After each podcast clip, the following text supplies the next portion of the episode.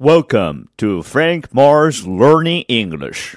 At today's talk, we discuss animals. It's my primary instinct to protect the child.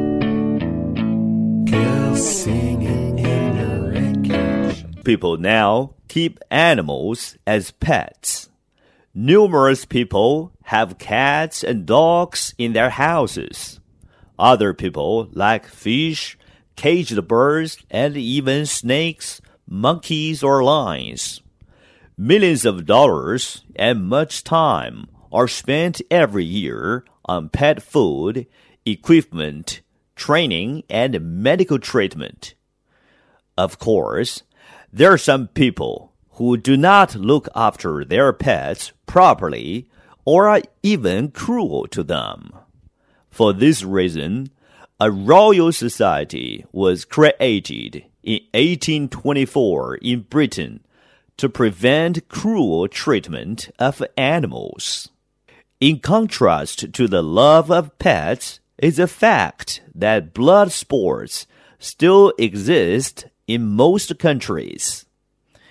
People go hunting foxes, elephants, and other animals or go fishing, not because they need the meat to eat, but just for pleasure.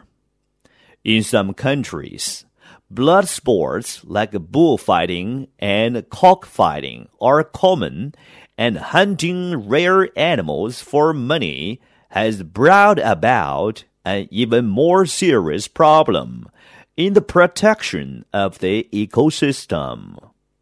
It is strange that people love certain animals, but enjoy killing others in cruel ways too. Alana, a 25 years old Irish girl, talks about the EU ban on animal testing and what this ban means for cruelty free shoppers. EU countries have to be not tested on animals. So that's any kind of new products that are coming in cannot be tested on animals in any way. Not the ingredients, not by subsidiary companies or anything like that. The finished product, nothing can be tested on animals.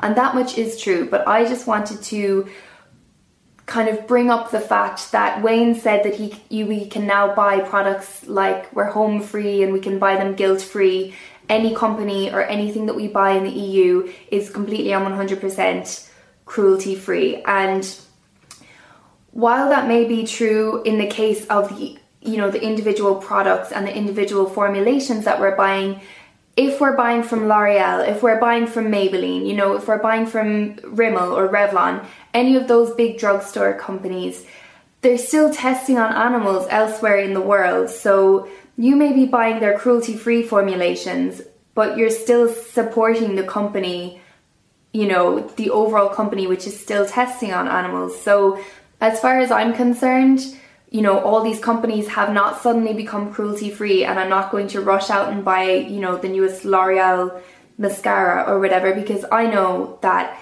these companies are still performing animal testing. It may not be in my backyard, but it's happening and it's happening somewhere else in the world. And I don't feel as though I don't feel as though I can shop from those companies guilt free because they are still performing animal testing. It's just elsewhere in the world. Now, that's just my personal opinion. Um, I just wanted to kind of to bring kind of shed a bit of light on the fact that these companies, you know, they're still performing animal testing, and by giving your money to them, you're still supporting them in their animal testing. And I think that in order to make, in order to be a kind of an informed consumer and to actually change the market, we really have to um, we have to show companies that we're not willing to pay them any money while they're still carrying on this kind of this kind of cruelty. Fair enough if you're if you're a person who is okay with animal testing, that's like that's totally fine. That's your own decision. Everyone is on their own path, everyone is at their own stage and I know that it took me a long time to come to the realization that I did not want to be using products on myself that had been tested on animals in any way shape or form. Words and expressions today. 1. Cruelty free. Cruelty free means no cruelty, no lab, or no testing behaviors, especially no testing on animals. 2. Ban. B A N. Ban. It refers to stop. For example, China banned smoking in all public areas two years ago. 3. Blood sports. It refers to the hunting and killing of animals in the wild. For example, she is against all blood sports, especially fox hunting. And you're listening to Frank Moore's Learning English. If you have any questions or comments, please let me know through WeChat at Frank in China. Thank you. I miss my hometown. It's nothing special. Call my parents, let them know I've arrived. My primary instinct is to protect the child.